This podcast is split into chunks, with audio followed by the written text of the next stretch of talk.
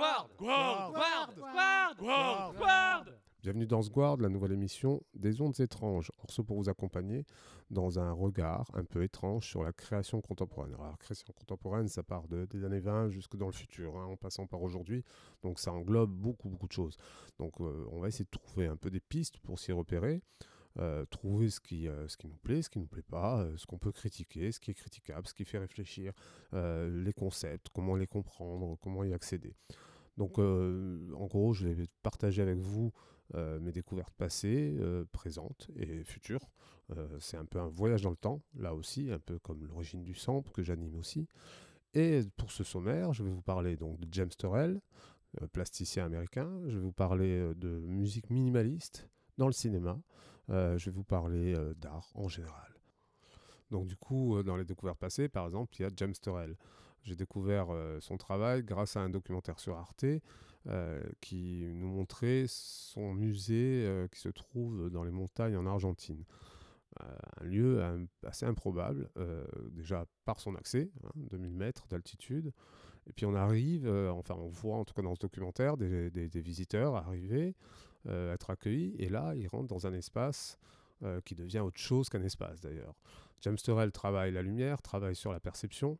Alors c'est normal, il a fait des études là-dessus. euh, et, c'est une espèce de génie. À 16 ans, il était déjà euh, pilote d'avion. Euh, il, se décrit, lui, comme un scientifique hein, et un technicien, euh, plus qu'un un artiste. Euh, mais euh, assurément, c'est de l'art. hein. Euh, Alors du coup, euh, on visite son musée. Et euh, il y a une scène où euh, les, visiteurs arrivent dans une grande pièce euh, où il y a un grand, grand panneau lumineux. Alors déjà, il y a une chose étrange, c'est que la lumière qui se dégage de ce panneau est égale de partout. Il n'y a pas un seul point chaud. Euh, c'est assez euh, uniforme. Euh, Il y a des marches devant, les visiteurs montent les marches, et en fait, quand ils arrivent devant le panneau, ils rentrent dans le panneau. Et ce panneau n'est pas un panneau, est une, est une dimension complètement abstraite parce qu'on n'a pas du tout de notion de, d'échelle. Il n'y a aucune ombre portée, on ne voit pas les angles, on ne comprend pas l'espace. Il n'y a qu'une lumière diffuse euh, qui n'éblouit pas, euh, qui éclaire pas vraiment les gens d'ailleurs. Et c'est très très étrange comme, comme, comme, euh, comme visuel. Alors sur un écran ça marche, j'imagine, en vrai. James Turrell travaille sur les perceptions, euh, en quelque sorte, il nous immerge dans des sensations. Il utilise euh, la lumière du jour, euh, qu'il mélange à la lumière artificielle, qu'il maîtrise à la perfection, et arrive à créer euh, une sorte de nouvelle dimension. Euh, ce qui est euh, accessible lorsqu'on on- on peut euh, voir l'œuvre et vivre l'œuvre. Par contre, aujourd'hui, la problématique, justement due à la situation sanitaire, nous permet de, constater que fait tout s'est déplacé sur la toile, sur l'écran, et enfin pas presque tout, et que du coup on a une culture qui passe par un filtre et qui nous soustrait euh, l'essentiel. Donc pour James Turrell, ça se, ça se vérifie. hein.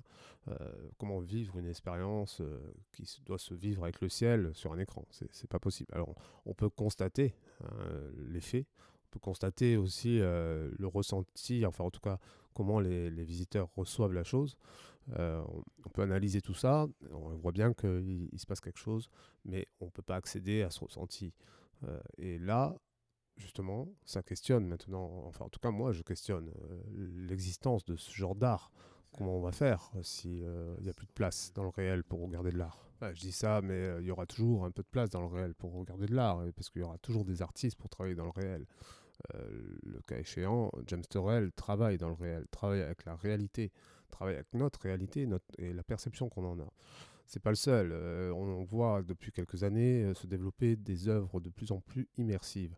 Alors, à grand renfort de, de technologie, euh, la plupart du temps, du son spatialisé, euh, des images du sol au plafond, euh, notamment, il y a un petit côté musée, divertissement avec les carrières de lumière qui revisitent le travail des grands peintres comme Van Gogh, Klimt, etc.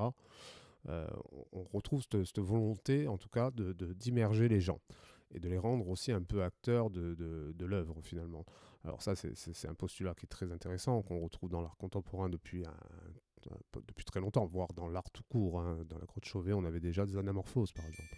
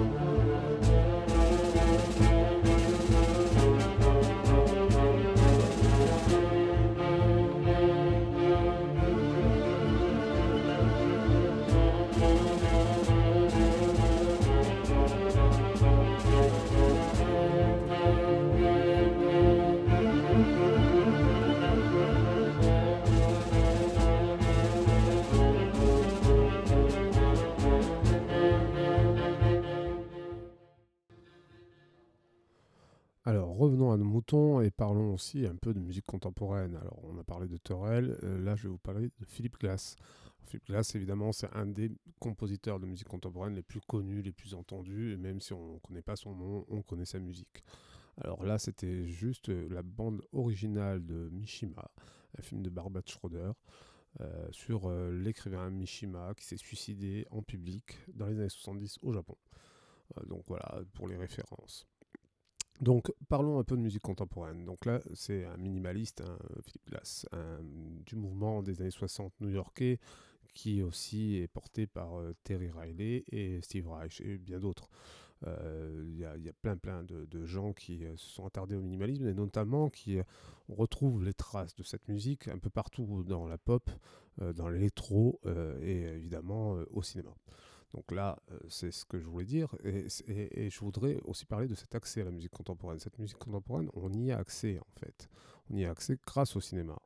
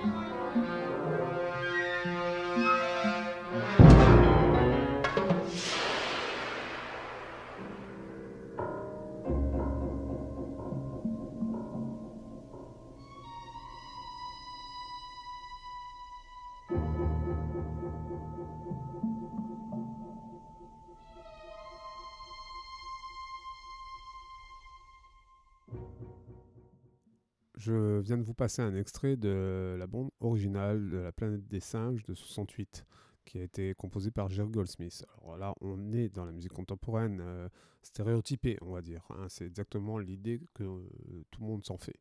Une musique un peu dissonante, étrange, euh, qui crée des ambiances. Alors ça marche très bien au cinéma, on l'accepte sans problème. pourquoi on ne l'écoute pas plus que ça dans notre voiture, chez nous, dans nos écouteurs, etc on pourrait se faire le film, euh, le film qu'on voudrait à rapport à ces images. Hein. elles sont très évocantes. Alors peut-être parce que euh, on est souvent en train d'écouter de la musique en faisant autre chose. Euh, là, ça nécessite peut-être de s'installer et, puis de se laisser aller, d'écouter vraiment, de rentrer dans une écoute. Alors je crois que là, on tient un truc. C'est rentrer dans une écoute. Est-ce qu'on fait encore ça de nos jours, de rentrer dans une écoute?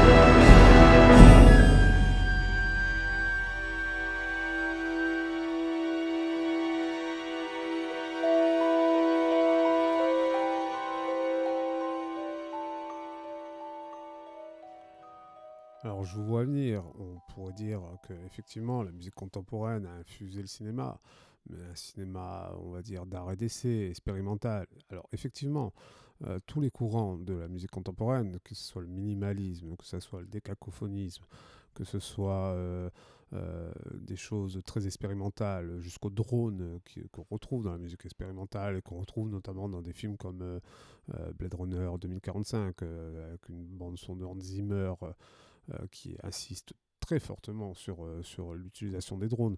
Là, on vient par exemple d'écouter la bande originale d'un film assez médiocre euh, qui est euh, Fantastic Four, euh, qui a été composé par Beltrami et Philippe Glass. Donc on, a ces écoutes finalement, on les a, on les a de partout dans la pop culture, aussi dans une culture plus, plus dirigée vers, vers, des gens avec des intérêts, des intérêts spécifiques. Mais finalement, si on prend le chemin à l'envers, qu'on part d'une bande son d'un film de super-héros, et qu'on s'intéresse à cette bande son, et ben finalement on va découvrir euh, Philip Glass, et puis on va découvrir euh, Terry Riley, et puis, euh, et puis Steve Reich, et puis du coup on va voir aussi les installations de Steve Reich, et puis on va s'intéresser forcément à John Cage, etc. Donc voilà, l'idée c'est ça, c'est de faire le chemin inverse.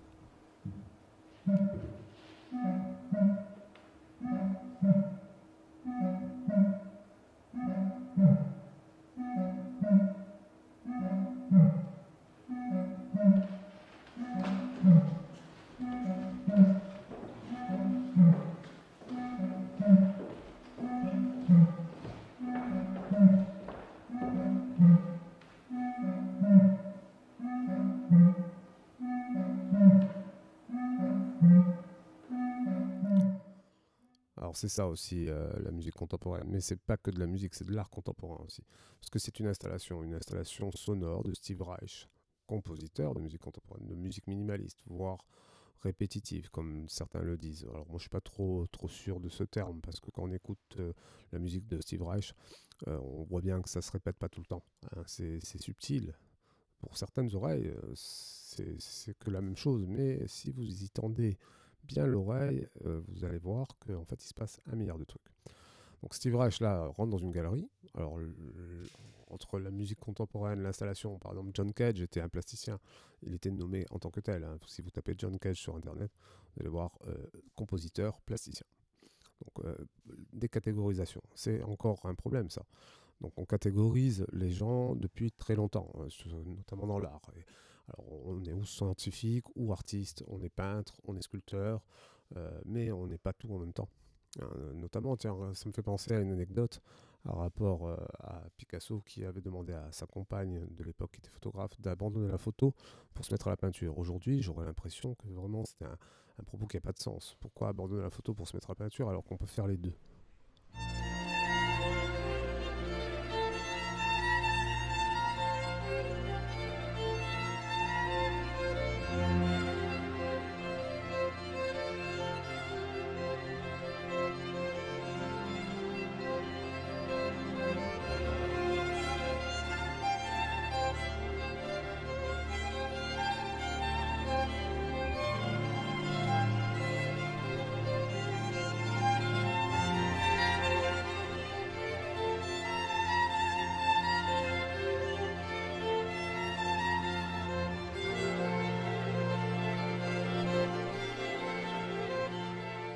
Steve Reich, c'est quelqu'un qui aime le concept. il est parti de là d'ailleurs. Hein. C'est en, enregistrant. Alors, déjà, une première chose, c'est quelqu'un qui documente le réel. Donc, il enregistre le réel. Et un jour, il a enregistré un prédicateur dans la rue. Et après, il a pris cette bande, il l'a mis dans un premier magnétophone, puis dans un deuxième. Il les a lancés simultanément et se sont décalés. Et lorsque le décalage s'est opéré, il a trouvé une chose très intéressante. Il écoutait ça au casque, donc euh, le premier magnétophone dans l'oreille droite, le deuxième dans l'oreille gauche, et euh, il avait la sensation que le son se déplaçait d'une oreille à l'autre. Donc une espèce de spatialisation euh, psychologique. Euh, il a développé tout son travail là-dessus. Ce qu'on entend là, c'est duets avec un ensemble à cordes et on entend ce phasing. Donc il a appelé ça la phasing musique. Donc une fois qu'on a accès à ça et qu'on est attentif à, à l'expérience, eh bien on a accès à des sensations.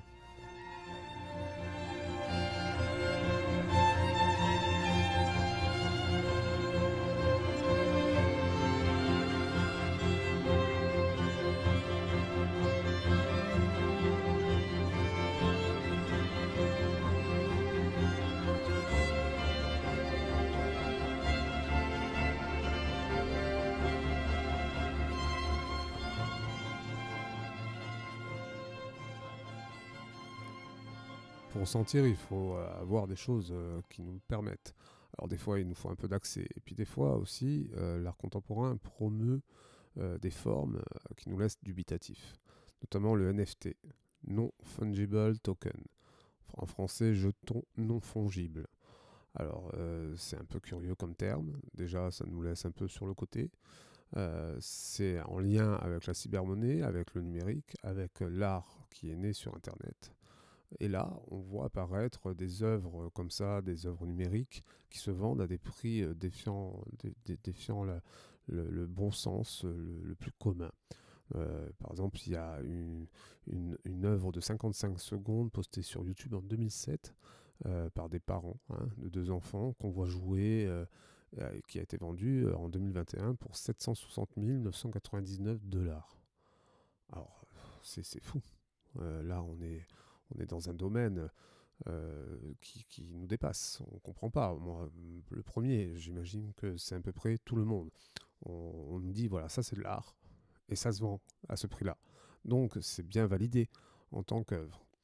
Euh, surtout, euh, c'est des enchères hein, qui permettent d'acheter ces choses-là. Et pourquoi, pour qui Est-ce que ça nous fait ressentir des choses? Alors, est-ce que vous ressentez des choses devant un GIF de l'ordre de l'art? C'est une question pourquoi pas euh, Internet est un, médium euh, et l'art a tout lieu d'exister dans cet espace-là, voire qu'il a tout lieu d'être créé pour cet espace-là.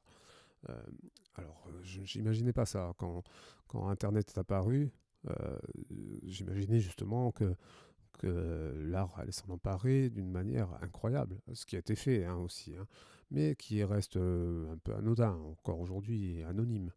Euh, là, on a le NFT, tout le monde en parle, ça fait le buzz, alors du coup, euh, c'est ça l'art contemporain. Oui, enfin, c'est ça, mais euh, comme par exemple une œuvre qui, ne serait, pas possible de voir ou de toucher. et ça, ça existe aujourd'hui, puisqu'il y a un artiste qui s'appelle Salvatore Garo, qui a vendu une œuvre à 15 000 euros qui, qui est invisible.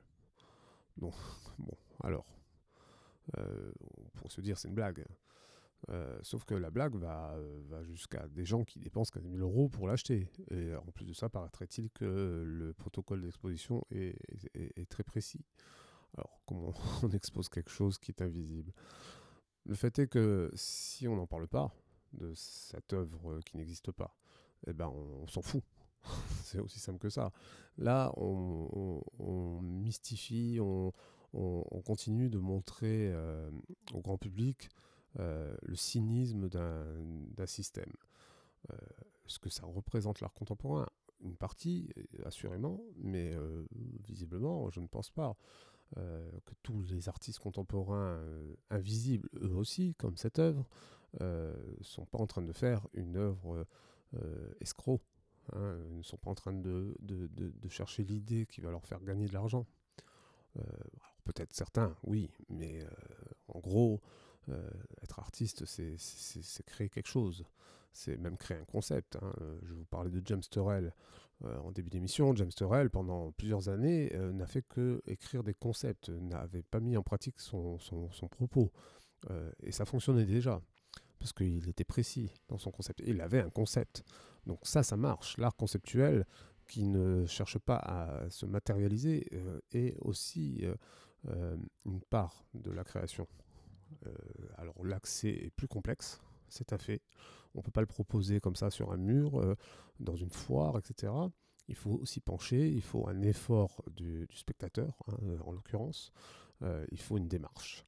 une démarche qui continue celle de l'artiste. Donc cet art-là n'est pas accessible. Ça, je le conçois complètement. Et c'est une démarche que chacun doit faire pour, pour pouvoir l'apprécier. Alors aujourd'hui, on est dans, l'instantanéité. Euh, euh, il faut qu'on puisse accéder tout de suite à la raison de notre présence devant l'art, euh, c'est-à-dire le ressenti. Et si ça ne marche pas, eh ben ça ne marche pas et on s'en va. Sauf que tout est fait pour nous désensibiliser à, cette chose.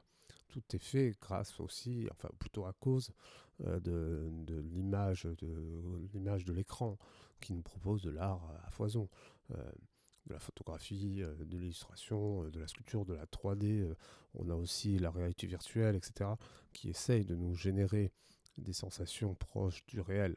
Alors ça, ça aussi, c'est très étrange. Dans l'art immersif, on s'emparait de ça aussi. La, la, VR, justement, l'art contemporain est rentré dans la VR. Notamment, il y avait un projet de, de Ibrahimovic, Anish, Kapoor, je ne sais plus qui, d'une espèce d'exposition en VR. Alors, j'avais essayé d'y accéder. J'avais pas le téléphone qui allait bien mais donc il faut une certaine technologie pour y arriver. donc déjà ça, ça, laisse sur le, côté pas mal de gens.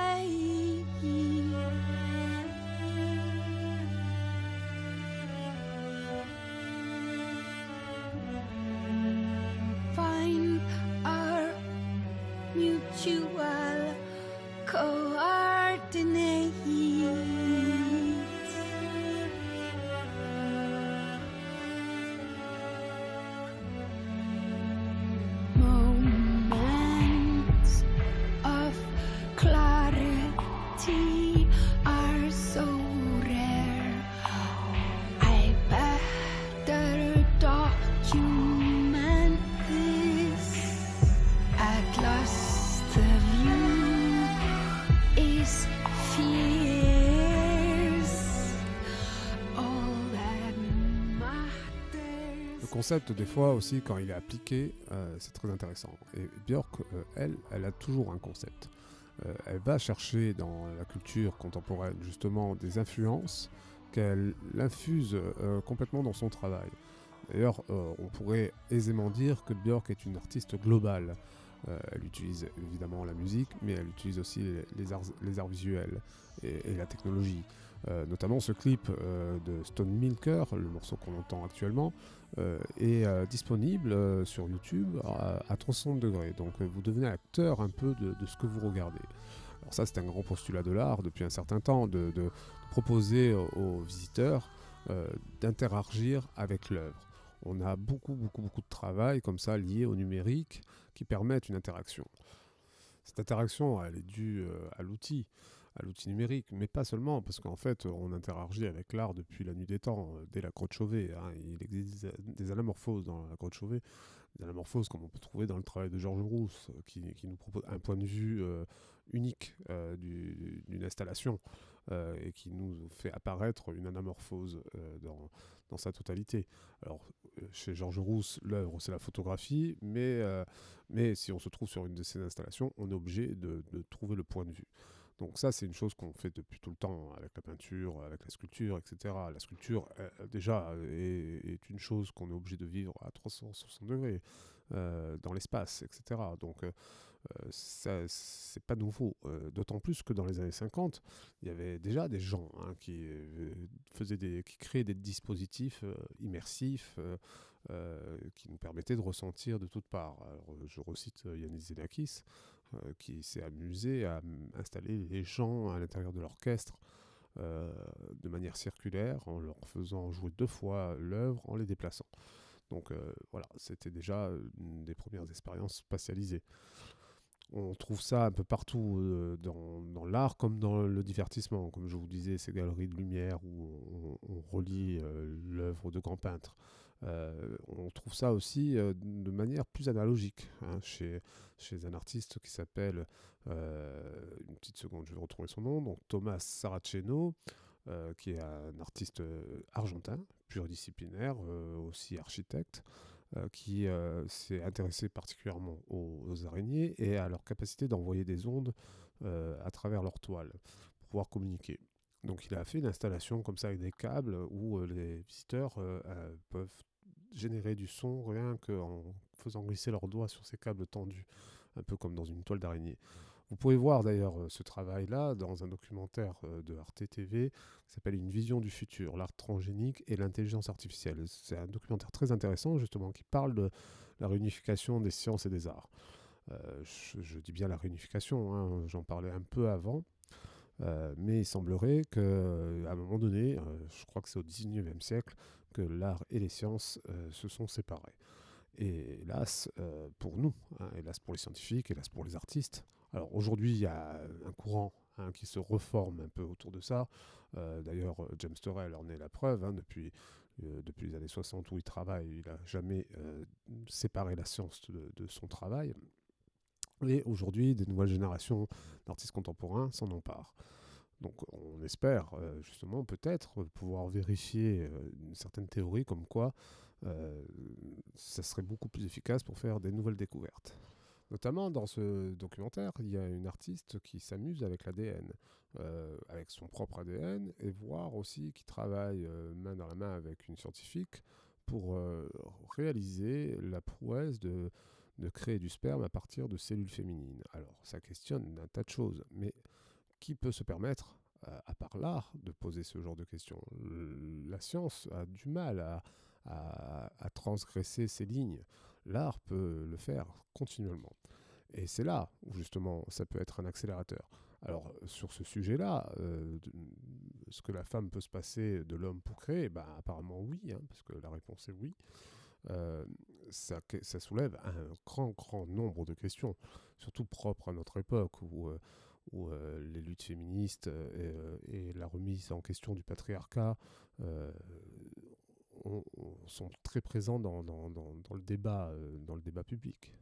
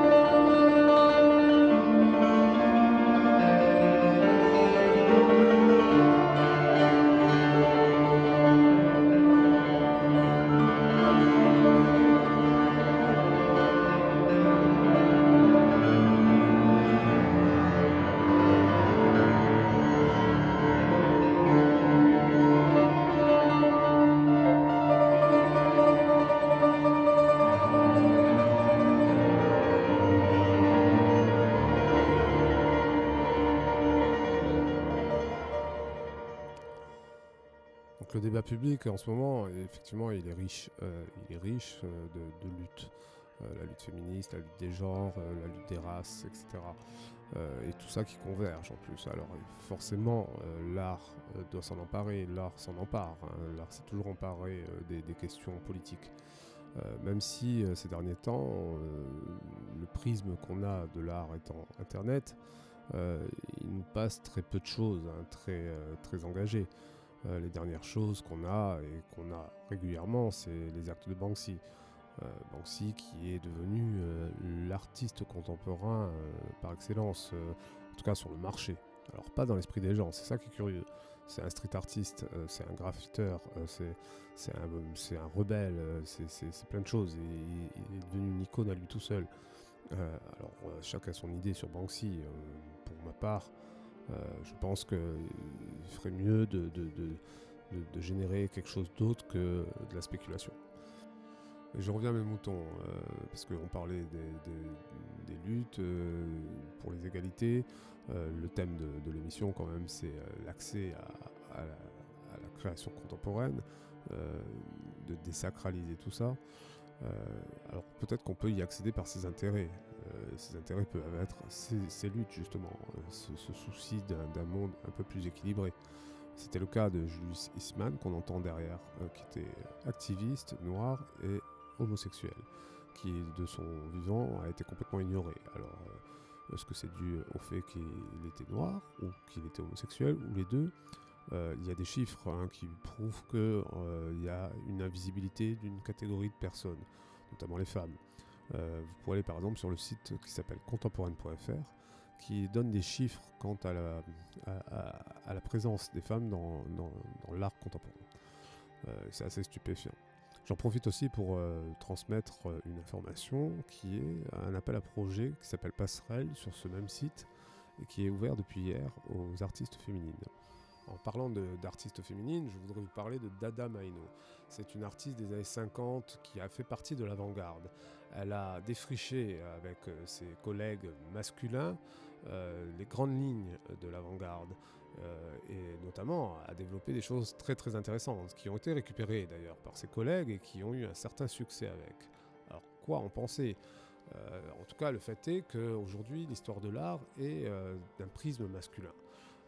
J'ai eu l'occasion d'écouter récemment un podcast Vénus s'épilait-elle la chatte qui parlait de Picasso et de son rapport aux femmes. Euh, ce podcast propose une relecture de, l'histoire de l'art par un prisme féministe. Et là, on s'aperçoit à quel point le prisme du patriarcat est extrêmement fort sur notre appréciation de, l'œuvre des artistes et des artistes eux-mêmes. Euh, ce qui est vérifiable, c'est qu'aujourd'hui, euh, comme il y a très longtemps, un nom peut faire vendre et peut créer de l'art. Euh, c'est pas forcément l'œuvre qui parle, c'est le fait est que c'est associé à un nom connu. Picasso pouvait signer n'importe quoi, finalement euh, ça aurait fonctionné. Donc cette relecture est très intéressante parce que cette relecture, d'un point de vue féminin, euh, permet de contraster la lecture qu'on a habituellement de son travail. Donc je vous invite à aller écouter ce podcast, à découvrir les autres épisodes de ce podcast, hein, qui, est, qui est très intéressant. Cette émission se termine, donc c'était Sguard, c'était Orso avec vous, on a fait un petit bout de chemin, alors c'est une première comme je disais au début, euh, je vais essayer de faire en sorte que euh, d'améliorer la chose, j'attends vos retours euh, positifs ou négatifs, puisque c'est le jeu, hein. la critique est pas si difficile que ça. A bientôt sur les ondes étranges et pour un prochain épisode de Sguard.